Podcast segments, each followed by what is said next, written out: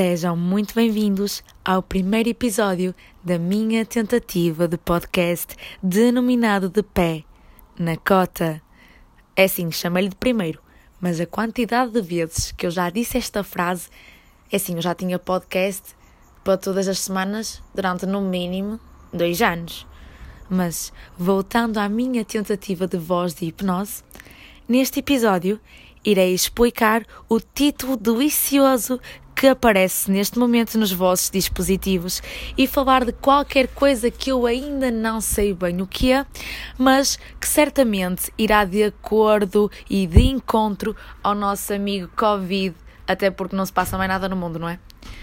Certamente toda a informação que vos irei transmitir não acrescentará nada às vossas vidinhas de topeira em quarentena. Já agora, tenho uma musiquinha para passar, uma tentativa de intro, não é? E irei passá-la porque. Opa, porque me apetece. Vai, vai, pronto, é isso.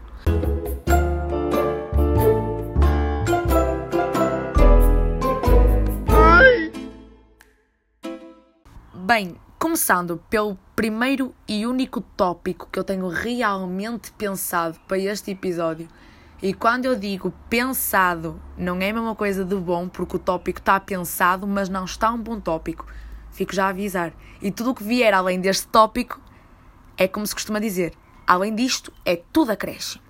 E a pergunta que deve estar a pairar nas vossas maravilhosas e humildes e encantadoras cabecinhas, ou então não, porque acho que este tema e o meu podcast não é assim tão relevante para a vossa existência quanto eu estou a fazer parecer.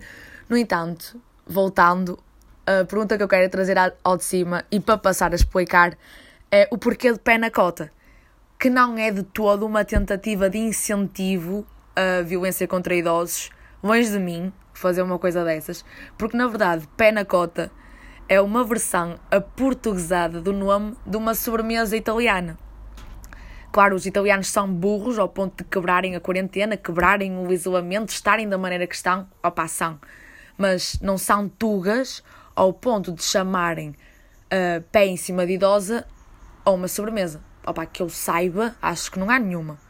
O pé na cota original, o pé na cota italiano, escreve-se e passa a soltar P-A-N-N-A, espaço, C-O-T-T-A, ou seja, panacota. Só que panacota é panacota, não tem piada nenhuma. E a primeira vez que eu ouvi o nome, eu entendi literalmente pé na cota. E a partir daí, achei uma piada enorme e não sei porque trouxe e ficou como nome podcast porque. Opá, porque me apeteceu.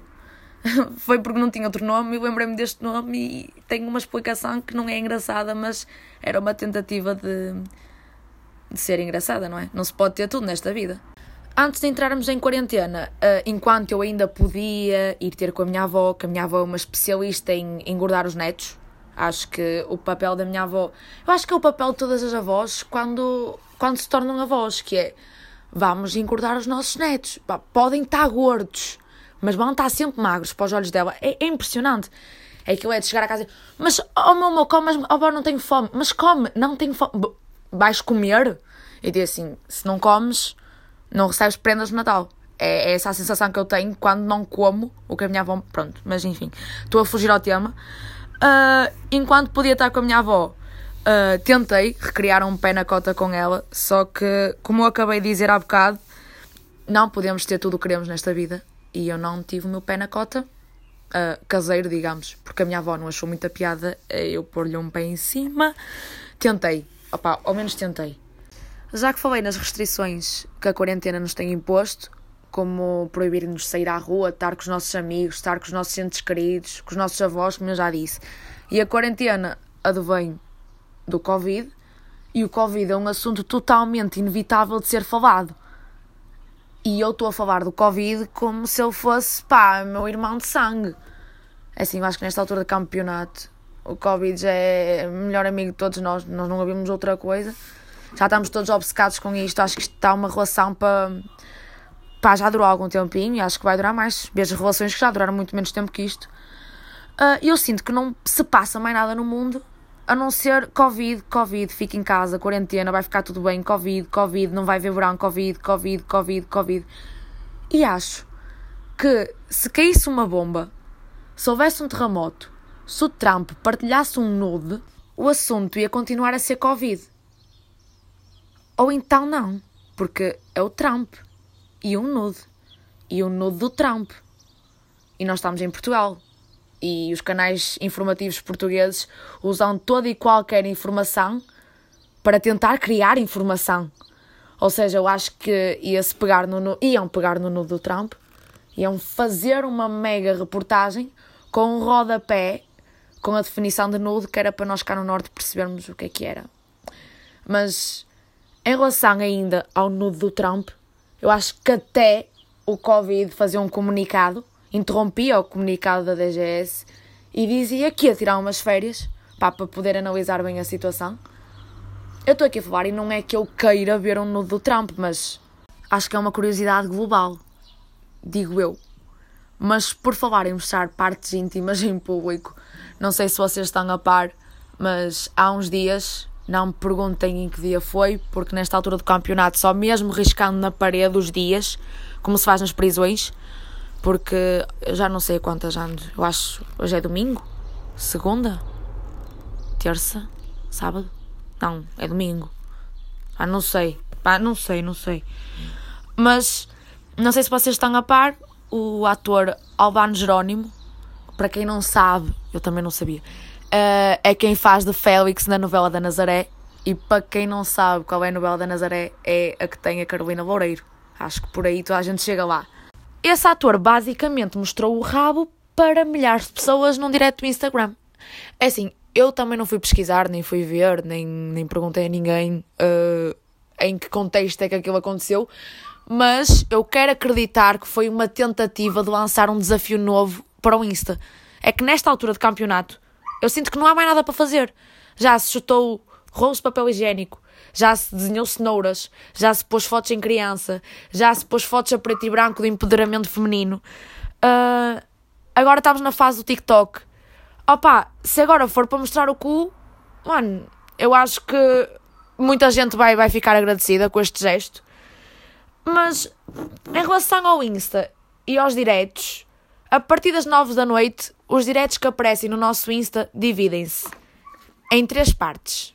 Em, em três, sim, em três, em três categorias. Que são concertos online, que irei falar mais daqui a um bocado.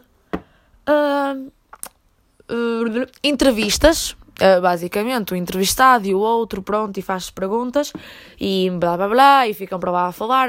Eu não estou a criticar, porque se eu tivesse mais que os meus 700 seguidores, eu também fazia uma coisa dessas. O que eu quero é fazer uma coisa dessas.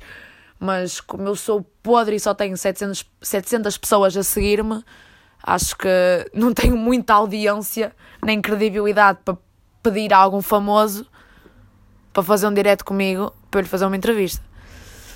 Uh, e depois, por fim, temos estes diretos desnutridos de conteúdo, onde está um humorista, normalmente são, são os humoristas, com um copo de vinho na mão, a fazer direto com outra pessoa qualquer que também já está toda bêbada, duas pessoas super engraçadas que o álcool lhes deixa ainda mais engraçadas, a dizer coisas que não interessam a ninguém, mas que têm uma piada enorme. E acontecem momentos como mostrar o rabo o que é totalmente incrível. E eu digo que aquilo não tem conteúdo nenhum, mas colvo a ver até às 3 da manhã. E depois de manhã tenho aulas, acordo mesmo na hora que devia estar a entrar na plataforma, uh, visto uma suéte por cima do pijama, que é caso me peçam para ligar a câmara eu não estar com um pijama da Hello Kitty, ah, estou uh, literalmente bêbada de sono, a cambalear com o computador numa mão e uma caneca de leite na outra. E basicamente passo a olhar para o teto, a fingir que estou a ouvir a professora e sempre que alguém me chama a atenção eu digo: Não, não, não, não tenho dúvidas, estou a perceber tudo. Estou, estou, ó, setora. Sim, um mais um são três, tá, tá bom, tá bom, tá bom. Em relação às aulas online, pode resultar para muita gente. Para mim, não resulta. Se não resulta na escola, vai resultar em casa. Na escola supostamente não há distrações e eu distraio-me. Em casa, que tenho computador à minha frente, televisão do outro lado, telemóvel na mão. Estranho seria se eu não me distraísse? Alguma coisa estava mal no universo se o ser humano não se distraísse em casa. E dou os meus parabéns aqui a toda a gente que consegue tirar proveito das aulas online. É assim, pá, são ídolos para mim. É que eu, eu vou tentando, eu juro que tento. Mas não dá. É impossível, não dá. Eu aqui a reclamar das aulas online e entretanto começam, ou já começou, a telescola. Uh, eu nunca tive, acho que ninguém que está a ouvir isto teve. Uh, e também não tenho muita curiosidade em ter. Uh, e a RTP Memória não é o meu canal predileto, por isso eu sinto que não vou chegar-me a cruzar com a telescola. No entanto, sei que o que, eu, vou dizer vai parecer um bocado absurdo, mas sempre que me vem à cabeça a telescola, eu lembro-me do tempo de ditadura, uma televisão a dar preto e branco, um monte de crianças dentro de uma sala com a mão no peito a cantar o hino nacional e o professor com uma régua de madeira de 30 centímetros na mão como os nossos pais e os nossos avós nos contam, a dizer que no tempo deles é que era bom e que isso portava mal levava porrada.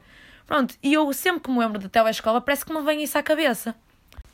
Efetivamente, olha eu usar aqui os conectores que a professora de português diz para eu usar e eu não uso. Efetivamente, o Covid tirou muita coisa ao mundo uh, e mudou e está a mudar totalmente a nossa maneira de ver e de fazer as coisas. Uh, e tirou a porrada metafórica dos jovens universitários e não só portugueses, que são as queimas. Não sei se vocês estão a par ou se viram a notícia ou assim, mas já foi anunciado que a queima de Lisboa irá ser online. O que eu acho totalmente estúpido, porque a essência da queima, eu só fui a uma queima, mas o que eu tirei de lá foi que a essência da queima é o pessoal todo bêbado. Tudo, tudo, tudo, tudo. Depois, as pessoas a mostrar partes íntimas para receber shots. Também. Isso vê-se ao monte. E depois, tomares conta ou seres tomado conta por alguém que tu não conheces lá nenhum e ser um. Esquece. É, é, é lindo. Mas agora, passar a queima para online, pá, se for só para mostrar os concertos, mais vale não fazer nada. Se for só para mostrar os concertos, mais vale fazer um direct no Instagram com o nome hashtag vai ficar tudo bem, hashtag fica em casa e depois que está feita a queima. Mas, por favor, não chamem queima. Assim como não vai haver queima, muito provavelmente não haverá de verão de 2020. Espero estar redondamente enganada. Uh, é assim, verão vai haver sempre, não é? Porque Covid manda muita coisa neste mundo mas ainda não controla as estações do ano. Pelo menos por agora. Covid controla o mundo, António Costa controla Portugal. Uh, e este senhor, é um senhor, está com ideias de voltar com as aulas presenciais a 4 de maio para o ensino secundário, mas só para o 11 e 12 ano, porque estes alunos são imunes ao vírus, não é? Corona olha para o pessoal do 11 e 12 e pensa assim: nananana, nestes não vou, que são doutores do secundário. Para terminar, deixo o meu apelo ao, ao meu colega Covid, porque claro que ele vai estar a ouvir isto, não é? Uh, e o meu apelo é: está a ver o Tejo? Atire-se. Com este apelo, deixo-vos e em princípio, se calhar, volto para a semana. Se me apetecer gravar, se não me apetecer, não volto. Uh, para quem não me segue, sigam-me no Insta, Sofia Zero Martins, que é para eu começar a ganhar seguidores, para começar a poder fazer aqueles direitos de entrevistas já, como eu disse há bocado. Mas pronto, é isso. Tchauzinho, malta, até para a semana.